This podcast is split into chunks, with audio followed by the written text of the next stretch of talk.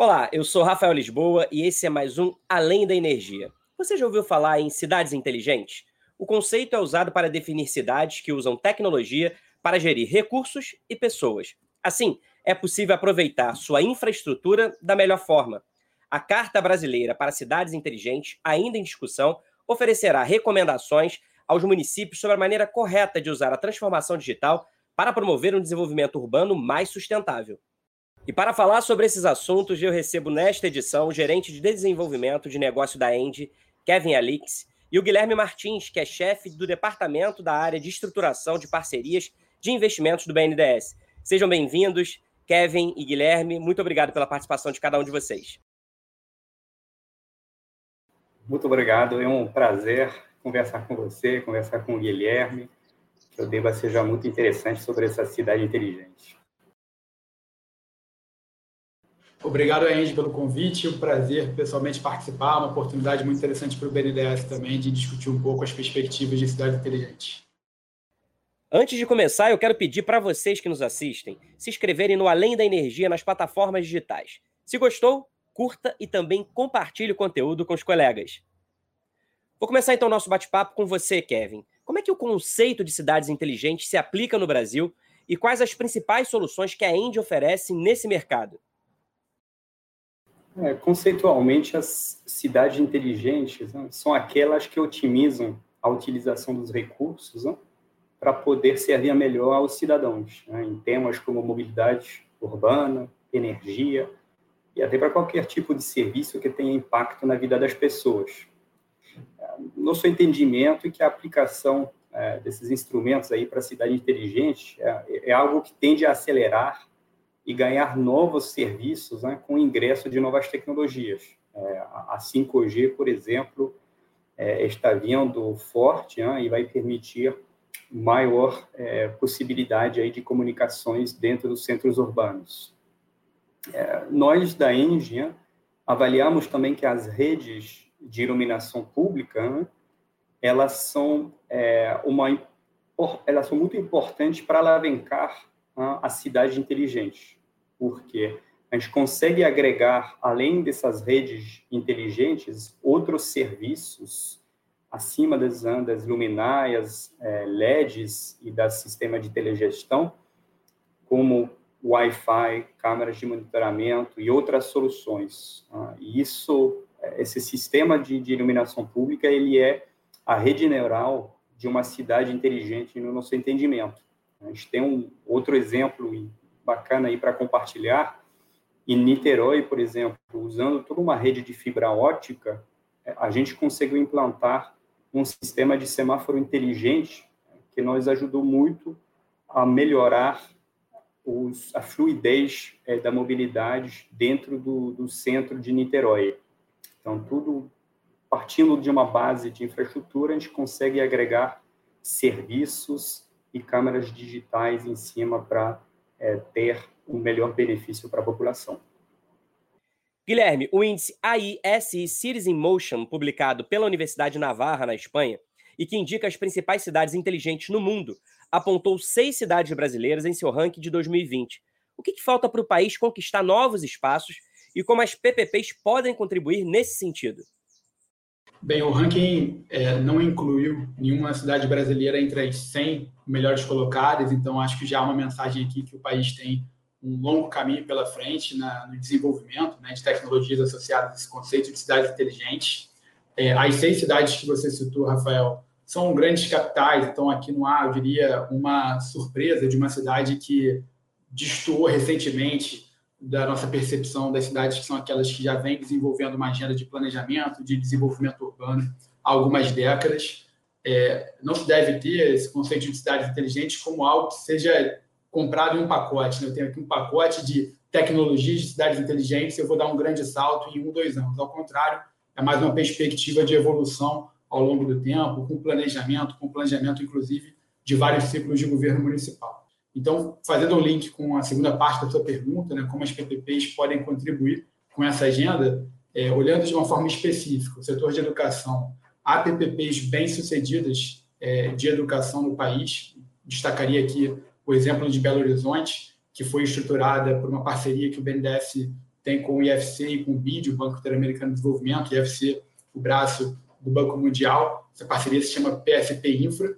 Sob a ótica de governança, que foi um segundo aspecto destacado nesse ranking como de menor pontuação nas cidades brasileiras, as PPPs, e aqui eu não falo especificamente de um setor, poderia destacar a iluminação pública, resíduos sólidos, saneamento, elas têm alguns aspectos que se traduzem em uma, uma relação contratual mais moderna, mais eficiente de delegação a um parceiro privado, um controle por resultados a partir de isolamento de incentivos, é, alavancando o capital privado e, e sempre medindo é, um indicador de qualidade mais próximo da percepção real é, de qualidade percebida pelo usuário final, pela sociedade, ao invés de amarrar ali tecnologias que o poder público, se assim o fizesse, eventualmente limitaria a eficiência do privado.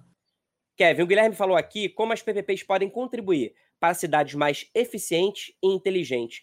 Qual que é a relevância das PPPs para a End, Kevin? E quais foram as principais conquistas nesse segmento?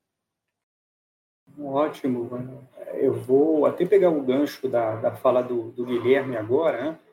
sobre o, as PPPs serem uma ferramenta é, de contratação mais moderna né? para os municípios é, delegarem né, serviços assim, de infraestruturas urbanas. Né? Por exemplo, a gente está vendo que através de um contrato de PPP, o parceiro público ele consegue cobrar resultados e não meios do parceiro privado.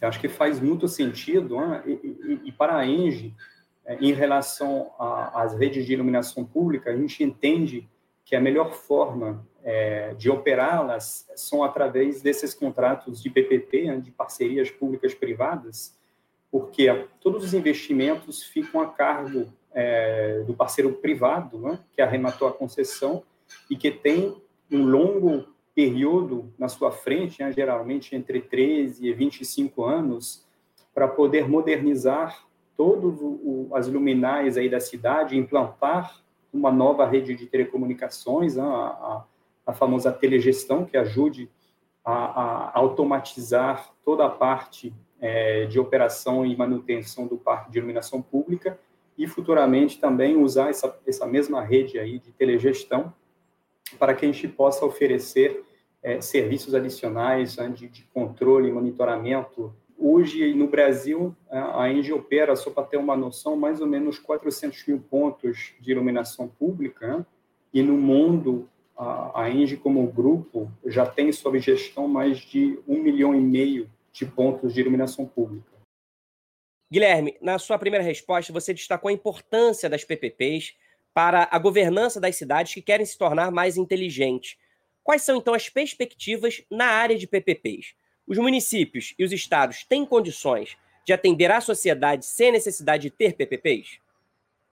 É, Rafael, em geral, é, a adoção da PPP significa a manutenção da delegação de um serviço público a um ente privado, que já acontece por meio de um contrato, por meio de uma licitação comum 8666, porém contratada e gerida por um arranjo mais moderno, que tem uma série de benefícios em comparação ao arranjo da 8666.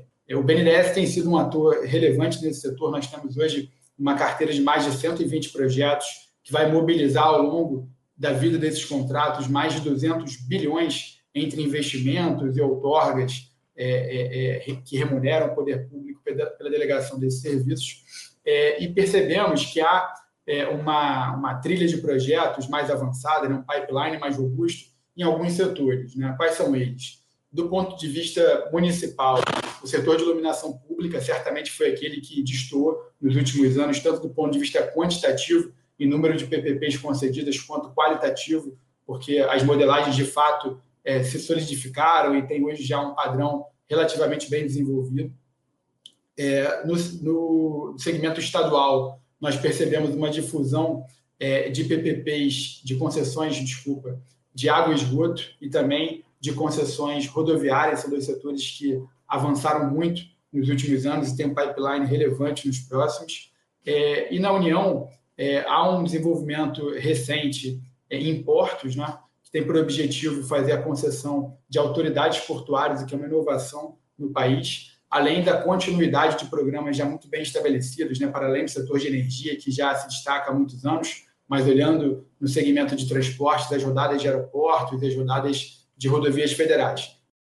Kevin, como a transformação digital e soluções mais eficientes, a partir das PPPs que você citou aí nas suas outras respostas, podem promover um desenvolvimento urbano mais sustentável e como a ENDE atua nesse sentido? Excelente pergunta, Rafael. Né?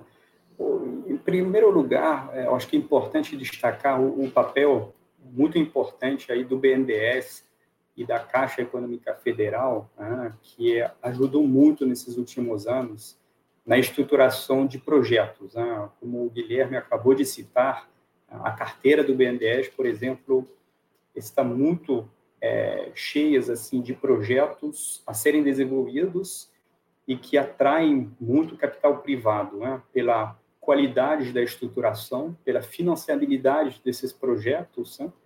e isso faz que a gente consiga deslanchar né, vários leilões que dão uma maior segurança jurídica é, para os investidores privados né, e que dão também uma maior segurança jurídica também para os gestores públicos. Né? Então, graças ao apoio do, do, do governo federal é, nesse sentido de padronizar né, os editais de licitação, de estruturar melhor esses projetos, é, o capital privado é, sente uma maior robustez nesse contrato e aderiu muito né, na participação a esses leilões de infraestrutura. É, voltando um pouquinho sobre a questão da iluminação pública, né, um ponto essencial aí para a ENGIE é o fato da tecnologia LED é, proporcionar um aumento de eficiência energética. Em média, a gente consegue é, um consumo na ordem de 50%, né, o que é extremamente relevante para o orçamento do município, né? e isso dá é, para uma empresa de energia né, uma, uma satisfação de conseguir ajudar o nosso parceiro a reduzir o consumo de energia é, e pensar também né, no futuro a um mundo mais é, descarbonizado. Né? O nosso propósito né, é agir para acelerar essa transição é, energética, promovendo soluções de baixas emissões é, de CO2. Em relação a essa parte digital, eu gostaria também de destacar um ponto importante. Né? Eu comentei mais cedo que a gente implanta, junto com as novas luminárias LED, um sistema de telegestão né, dentro dessas, desses contratos de PPP.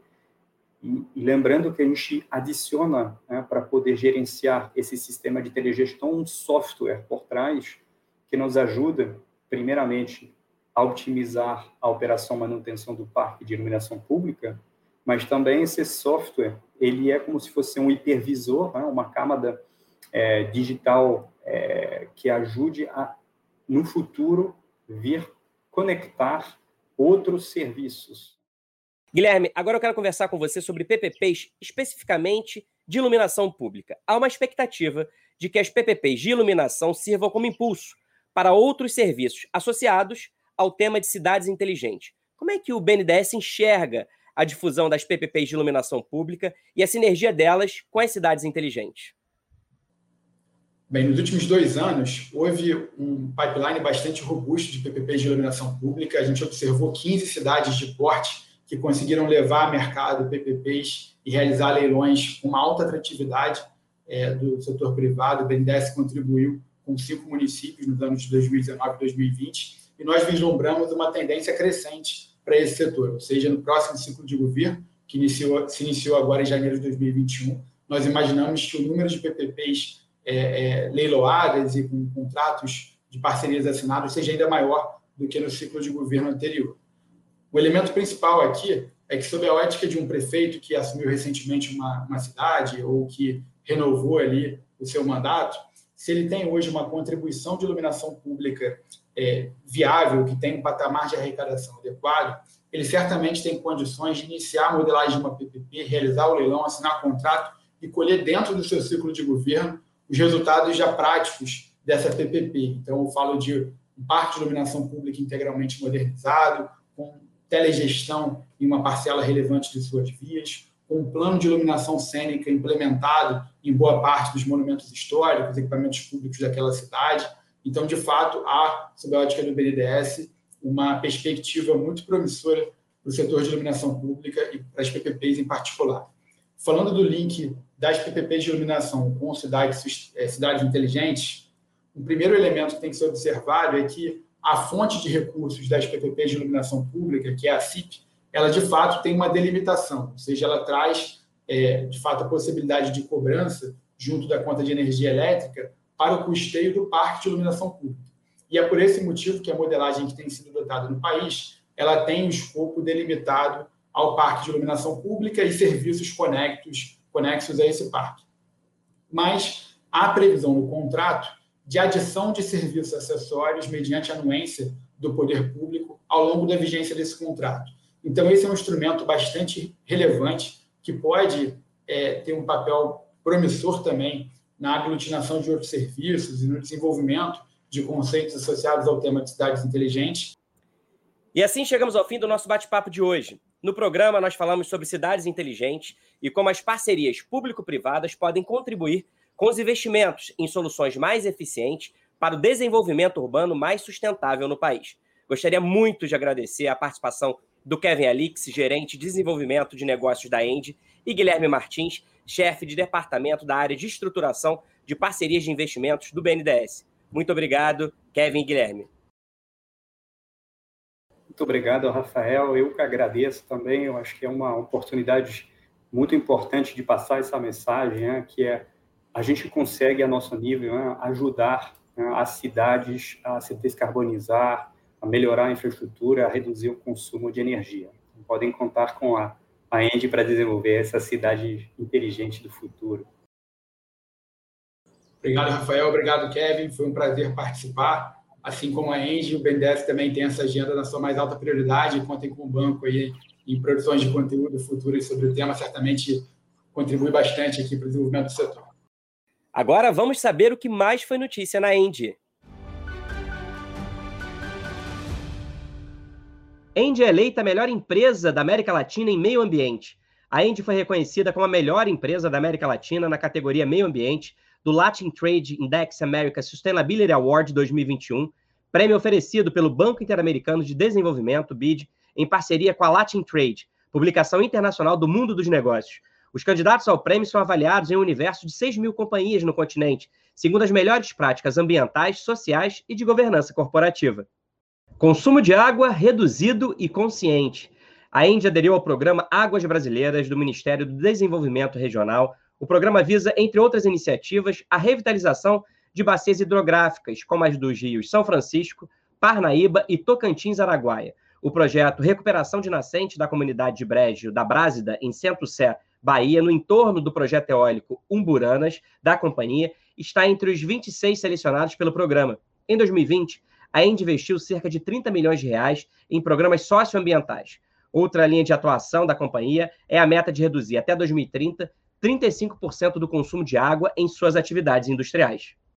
Empresas se unem para doar 3 milhões e 400 mil de medicamentos para intubação para o Brasil. Devido à pandemia da Covid-19 no Brasil e da consequente escassez de insumos para o atendimento a pacientes em UTIs, a Endi e a TAG se uniram a um grupo de empresas para doar ao Ministério da Saúde 3,4 milhões de medicamentos para intubação. A quantidade é suficiente para a gestão de 500 leitos pelo período de um mês e meio. A ação solidária, em caráter emergencial, contou com engajamento de empresas como Itaú Unibanco, Clabin, Petrobras e Raizen, além da Vale, os itens foram integralmente doados ao governo federal para distribuição aos estados por meio do SUS, Sistema Único de Saúde.